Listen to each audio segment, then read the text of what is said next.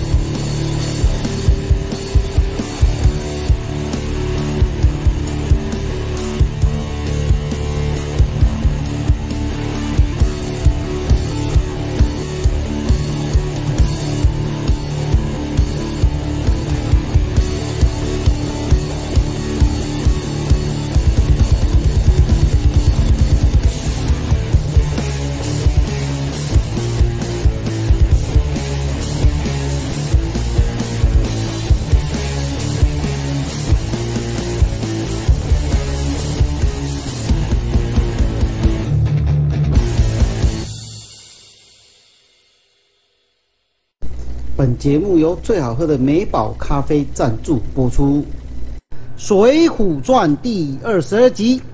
上一集我们提到，朱父啊，命人找来车子，收拾家中值钱的东西，吩咐这些家眷提前上路，自己呀连夜准备掺好了药的酒肉，和朱贵来到偏僻的路口，等待李云一行人的到来。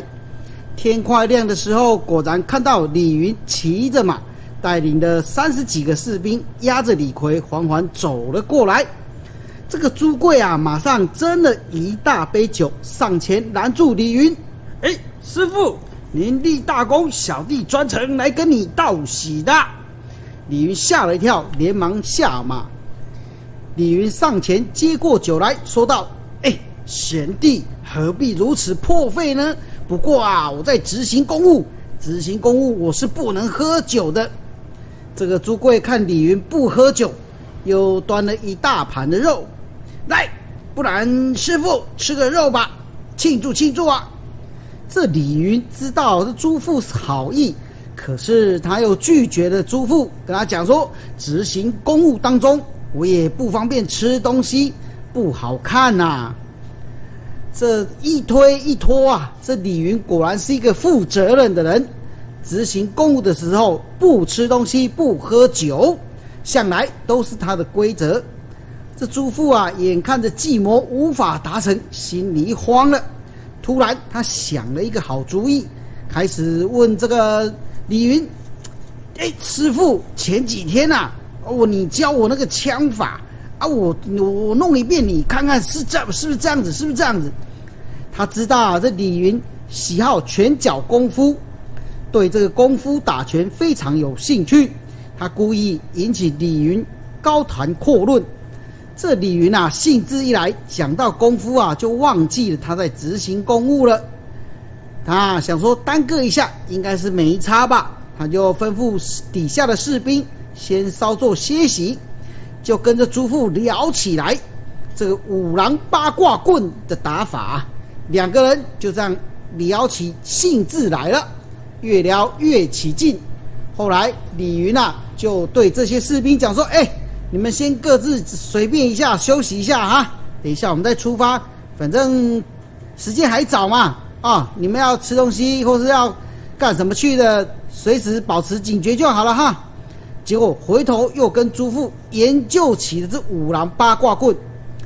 这个啊，李云是个武痴，而其他的士兵呢，眼看着这统领啊跟人家聊了起来，就看见朱富他们准备了酒肉。好酒好菜的，哎，不然吃一些好了。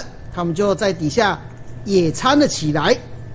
没多久啊，就把酒菜都给吃光了。这下子朱富跟李云说：“哎，师傅，您难道不吃点东西吗？你肚子不饿吗？”他眼看啊，这李云滔滔不绝的讲功夫，完全没有要动到那些酒肆的样子。这李云说：“哦，不不不，我一点都不会。我出门的时候就已经吃了，谢谢谢谢。”又开始讲啊，讲讲讲。可是啊，谁知道这歪打却正着了。李云讲了老半天，终于觉得口渴了。糟糕，他忘了带水出来。这四周围啊，又没有喝水的地方。他只好想说：“啊，不然喝几口酒解解渴吧。”他就啊，喝了几口。接着回头看，哎，士兵把这些酒菜都给吃的快差不多了。想想，哎，也该启程了，便转身说：“哎，上路了，上路了。”可是啊，这个士兵个个手颤脚麻，动弹不得，瘫在地上。李云这才发现，哎，不对劲哦，想要挣扎反抗，可是刚刚喝了这个毒酒，身体不听使唤，也倒下了。此时，朱贵、朱富准备过去救李逵的时候，李逵早就趁这个空档挣脱了绳子，拿起斧头就要砍杀李云了。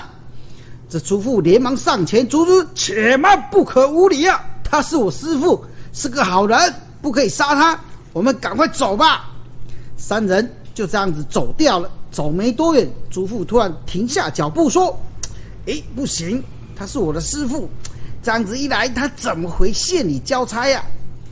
他交不了差，怎么办？不如我在这里等他，待会他追过来，我劝他，让他跟我们一起上梁山入伙，以免他回县里交不了差受苦啊！这也算是我回报他的恩情吧。朱贵说。嗯，您说的也对。那我先去追赶车子，李逵就留在这儿陪你。如果李云不肯来，你们啊也不要勉强啊。两人答应了，朱贵便上前去了，去追朱富家眷的车队。朱富和李逵在路旁等了一会儿，果然看到这李云呐，又着急又气急败坏的赶了过来。李逵连忙挺起了刀。往李云的方向奔去，这下子又被朱富给架开了。朱富对李逵说：“不得无礼呀！”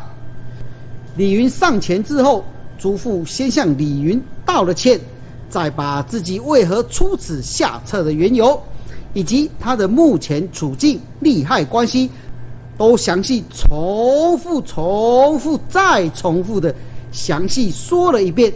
最后要李云干脆和他们一起上山入伙好了。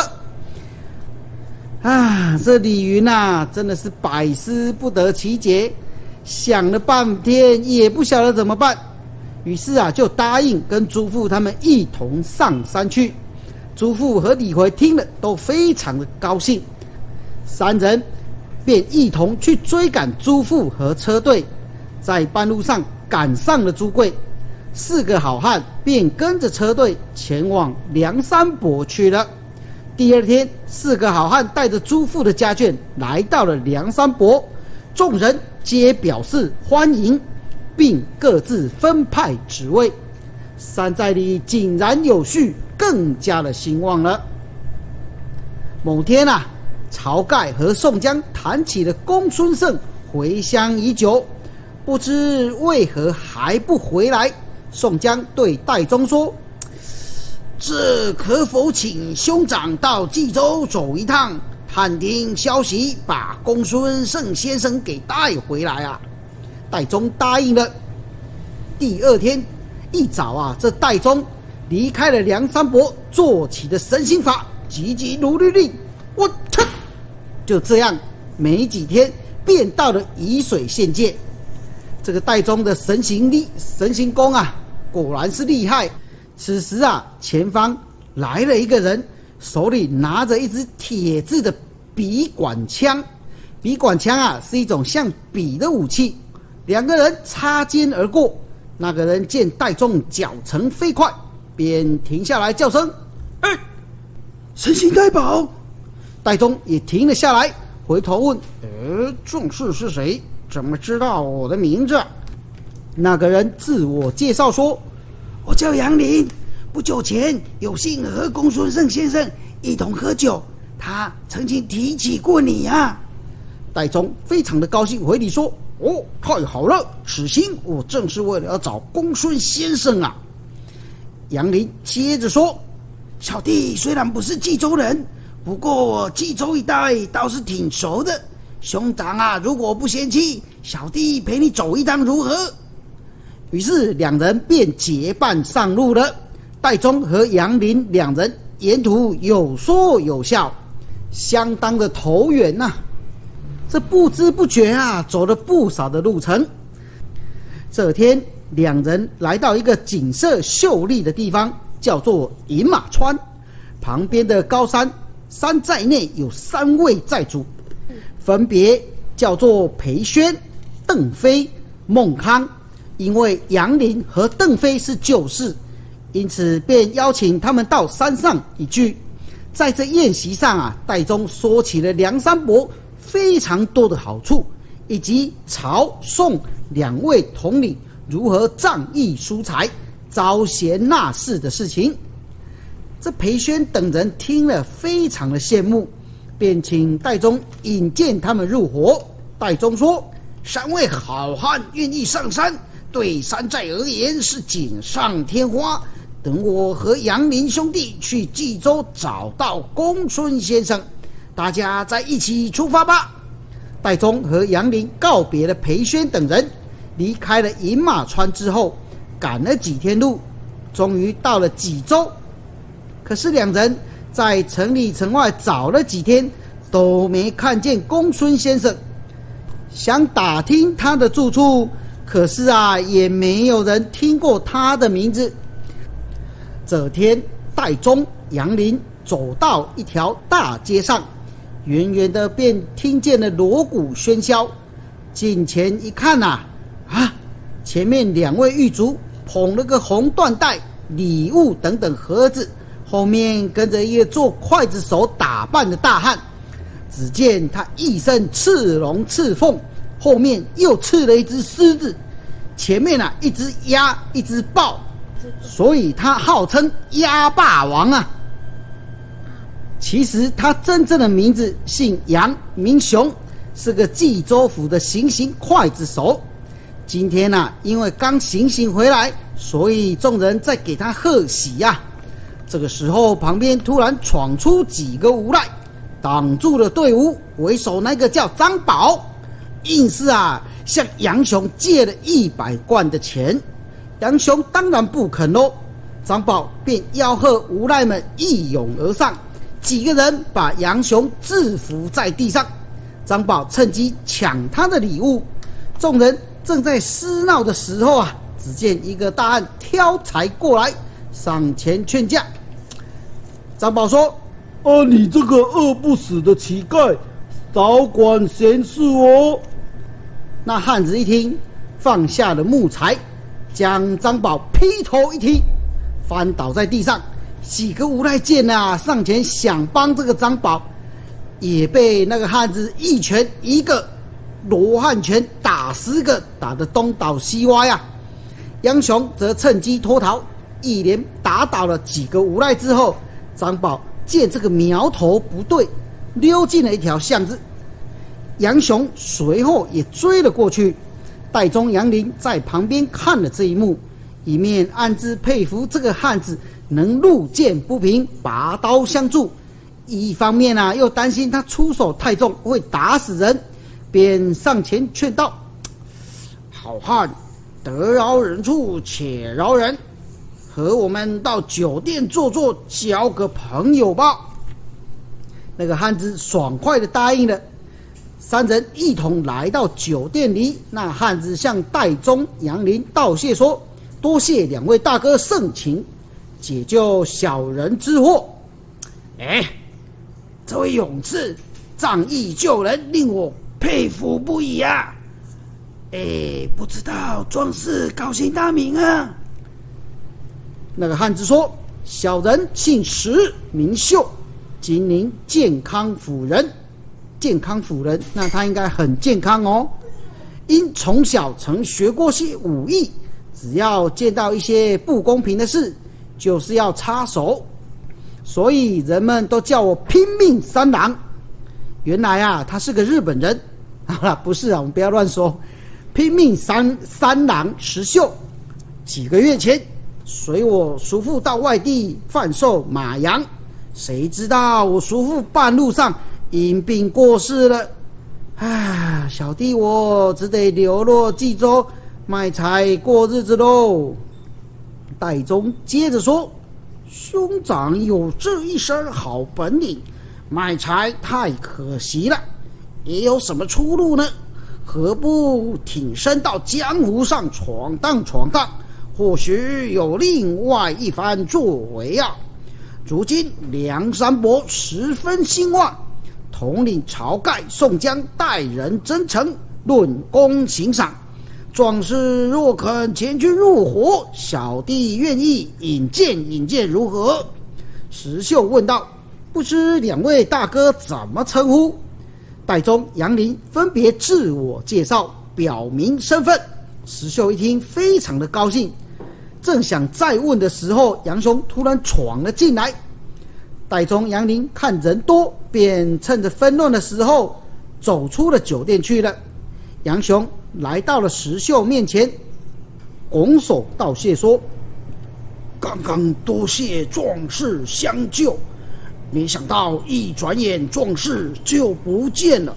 幸好有人告诉我你和两个外地人进了酒馆，所以我就找来了。不知壮士高姓大名，家住何方啊？”石秀一一说明了之后，杨雄听完说。师兄既然在济州没有亲人，我想和你结拜为兄弟，不知你意下如何？我的意下臭臭的。好了，我们不要乱讲。石秀见杨雄的个性和自己非常的投缘，便很高兴的答应了。杨雄因为比石秀大了一岁，所以为大哥；石秀为弟弟，两人又喝了不少酒。杨雄付了酒钱，又帮石秀卖了那一担的柴，才带石秀一起回家。杨雄将石秀介绍给岳父潘公妻子潘巧云认识。原来那潘公本是杀猪的屠夫，现在因为年老力衰，所以才金盆洗手不干了。这潘公听说石秀的父亲也是杀猪的。便和石秀商量，要合开肉铺。杨雄听了也很赞同，于是一番准备，不到十天，肉铺就开张了。石秀啊，也因此在杨雄家给住了下来。话说那天，戴宗、杨林离开酒馆之后，又接连寻访了三天，还是没有打听到公孙胜的下落，于是决定。先回到梁山伯再做打算。他们离开了冀州，直奔饮马川。裴宣、邓飞和孟康三人早就已经便当准备好，妥妥当当。一行人随着戴宗、杨林投奔梁山伯去喽。再来回头看看这个石秀在杨雄家里，转眼呐也过了一两个月。这个期间，石秀无意中发现杨雄的妻子潘巧云和报恩寺的一个和尚裴如海之间。有暧昧的情愫，便赶忙将这件事告诉杨雄。可是，当杨雄气冲冲的质问潘巧云的时候，潘巧云却反咬石秀一口，说是石秀调戏他不成，才故意说这一种话。杨雄信以为真，便叫潘公把石秀给赶了出去。这石秀啊，是个聪明人。知道杨雄必定是听信了潘巧云的花言巧语，所以他也不和杨雄一番争辩，只是在附近找了家客店住了下来，等待时机。过了两天之后，杨雄正好在府里值班。这个花和尚啊，裴如海，哦，应该不能讲他是花和尚，花和尚是鲁智深，应该讲这个花心和尚。裴如海又来找这个潘巧云，这个和尚啊，在门外学了三声猫叫，喵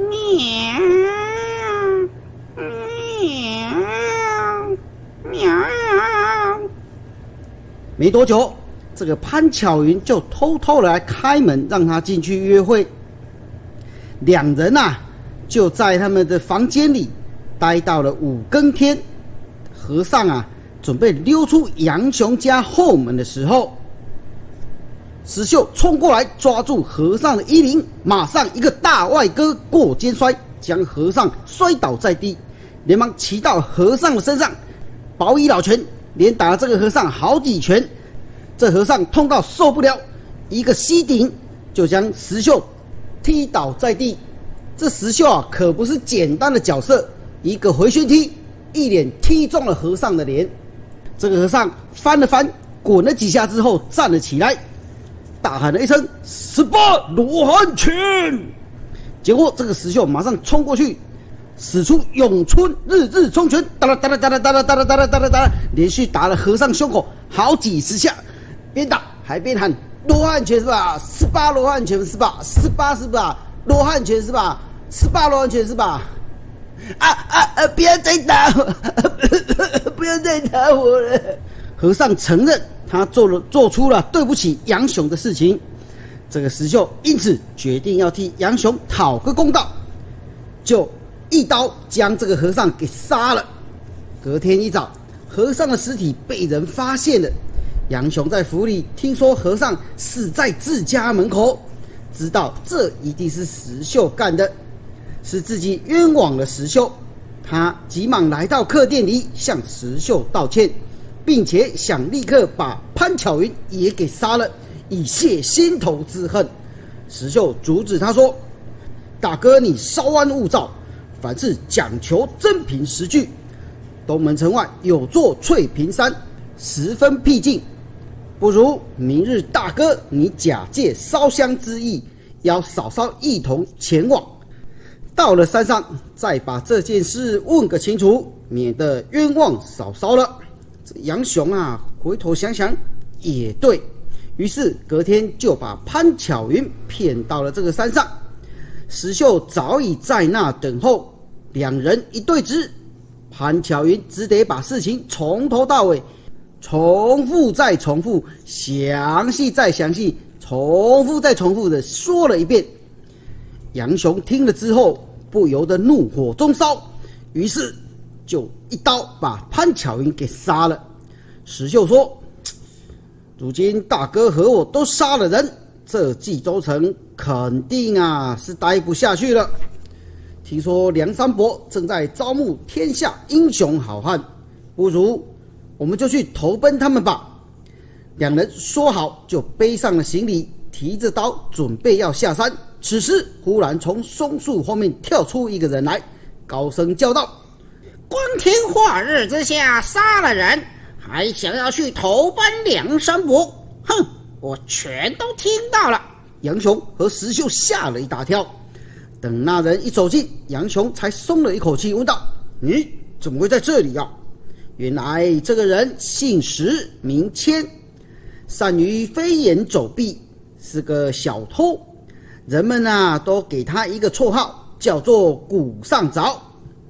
一年之前啊，曾在冀州府犯案，吃了官司。幸好是杨雄救了他。他对杨雄说：“刚才听到你们说要去梁山伯入伙，嗯，我想我老是做一些偷鸡摸狗的事也不是办法，因此我想跟你们一起去入伙。”只是不知道两个大哥是否愿意小弟一同去啊？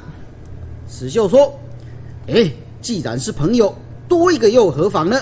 一起走吧。”三人就这样子走了几天，来到了运州，投宿在一个靠西的客栈里面。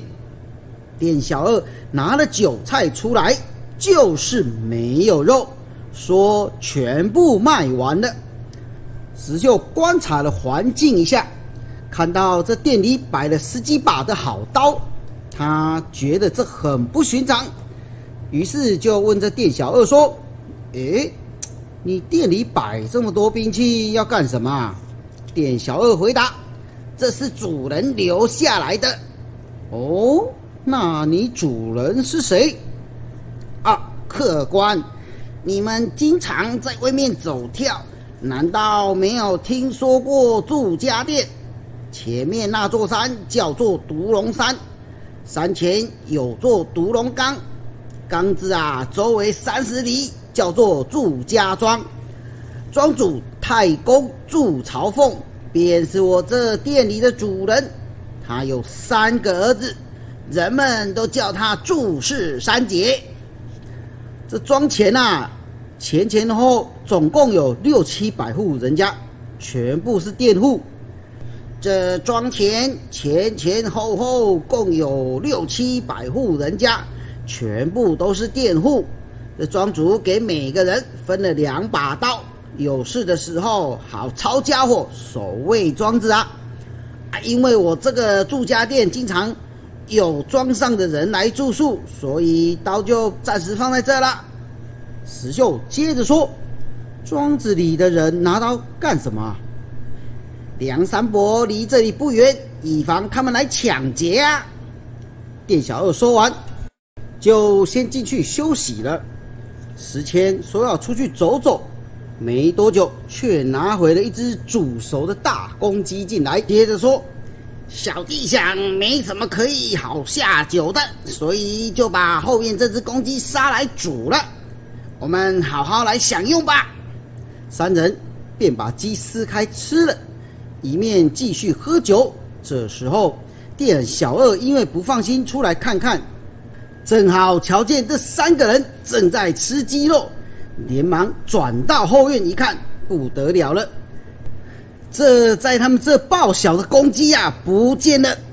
他没好气的出来骂道：“客官，你们未免也太过分了！”怎么偷我店里面的鸡吃呢？石秀回答他：“哎，一只鸡能值多少钱？我们赔你就是了嘛。问题不在那个钱呐，那个鸡呀是报小用的，你们快还我鸡来啊！”听到这个话，石秀也生气了，说：“不然你说怎么办？你想怎样？”店小二冷笑两声，嗯嗯嗯，大叫：“来人啊！”有贼！有贼啊！店里面冲出了四五名大汉，石秀拿起了双拳，一下子就把他们给打跑了。杨雄说：“兄弟，这店小二一定会去找更多的人来，我看我们还是先走吧。”石秀说：“一不做二不休，不能就这样子便宜了他们。”石秀说着，点了火，把屋子都给烧了，他们才离开。但走了没多久，只见后面已经有一两百人拿着火把追了过来，把他们团团给围住了。三人只好手拿起大刀，且战且走。就这样边打边跑，走不到两里路，突然从草丛里伸出了两把绕钩来。石谦一个不小心就被绊倒了，一下子就被拖进草丛里。石秀正想救他，却差一点也被勾了进去。跟各位观众解释一下，什么叫做绕钩？绕钩是一种前端弯曲的长钩，是一种能够使人跌倒的陷阱。通常使用者躲在暗处或是有隐蔽的地方，等敌人通过的时候伸了出去，可以绊倒敌人，同时勾住双脚，将人拖了进来。这杨雄、石秀、石谦三兄弟，接下来的遭遇如何呢？石谦。又是被谁给用饶钩抓了去呢？欲知后事，我们下回分晓。